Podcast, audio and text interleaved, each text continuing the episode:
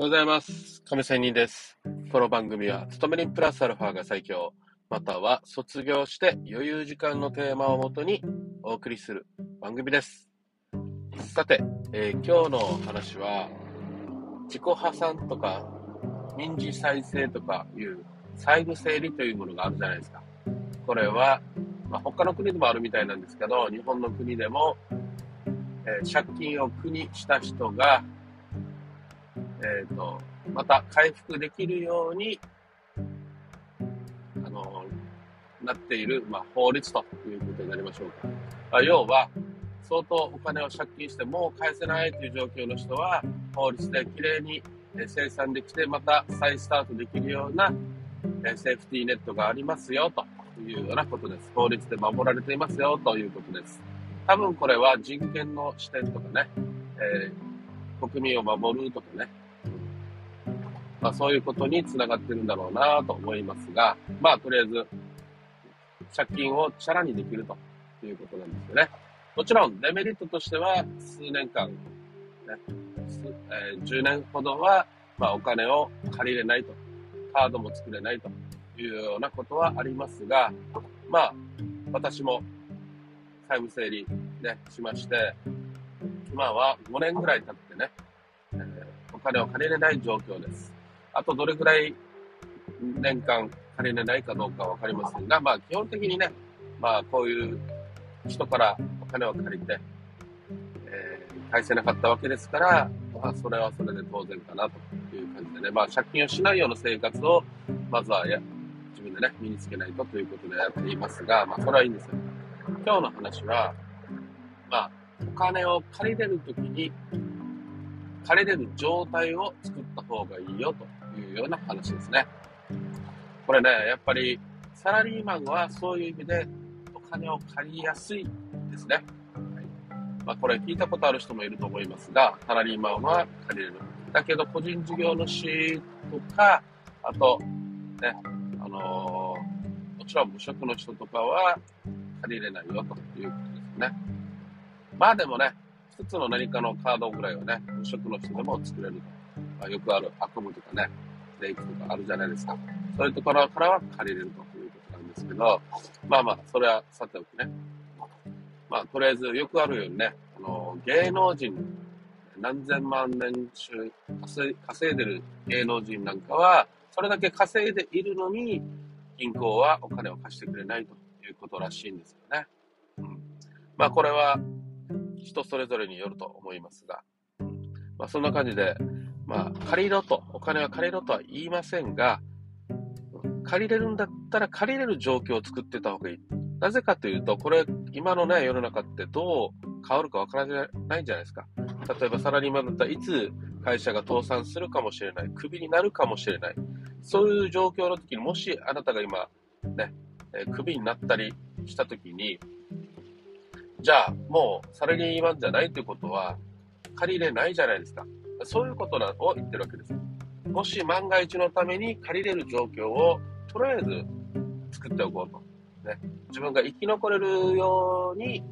ね、そういう準備はしておこうと。万が一のためにということです。だから、借りれる状況を作っておこうと。ね、カード作れるんだったらとかね、まあ、銀行がお金借りれる、貸してくれるんだったら、まあもちろん利率とかも含めてね、借りれる状態を作っておこうということなんですよね。でね、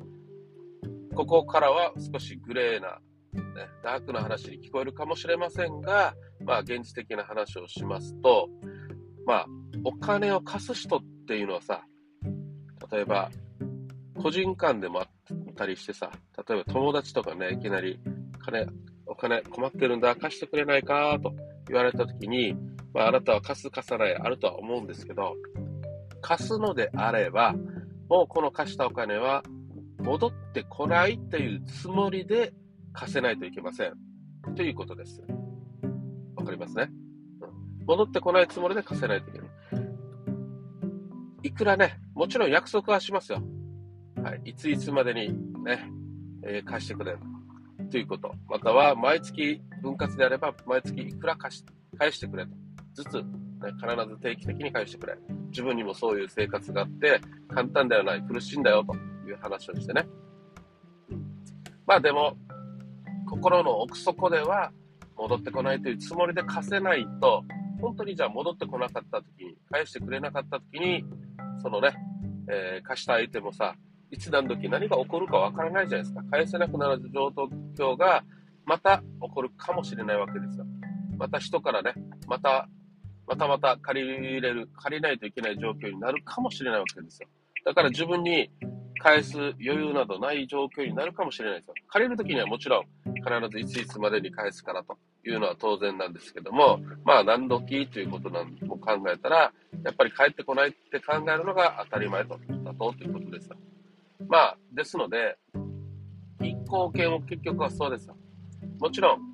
ね、いろいろ下調べをして、この人は大丈夫だなとかさ、あ、こう、公務員だから大丈夫だなとかさ、そういうことで調べて、まあ、安心して貸せるんですけど、まあ、これもね、えー、帰ってこないつもりで貸しています。だって法律でね、うん、債務整理で実行挟んで返さなくていいと、借金チャラということにもできるので、ね、そういうリスクも銀行、金融系もあるわけです。まあそういう意味で、うん、戻ってこないつもりで貸せということですね。これは、あな、個人間でもそうですし、他の企業、会社でもそうだということです。はい。まあそういうことでね、まあ今日の話は、借りれるんだったら借りれる状況を作っておこう。万が一のために。またお金を貸すときには、戻ってこないつもりで貸せということを話をしていました。で、最後にね、はい。なんか話をしたように、本当に苦しければ債務整理した方がいいですよ。ね、やった私だからこそ言います。本当にね、このままもう何十年も何年もね、えー、返済で苦しむより苦しむのが大変だと。ね、見通しが立たない、お先真っ暗だ。何にも楽しみがないと、希望もないという状況であれば、はい、債務整理した方がいいですよ。ね、ゼロになるんですから。ね、ということで、まあ一度は弁護士に相談してみてくださいということです。それではまた明日。See you!